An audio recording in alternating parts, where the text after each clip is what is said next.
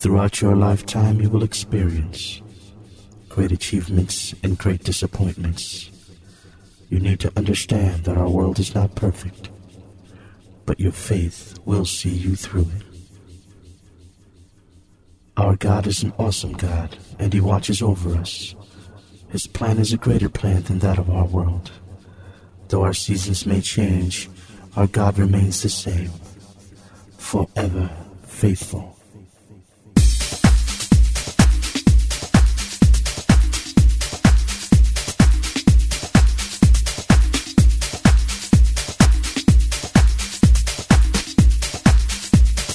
This is Johan S. Rada Sessions.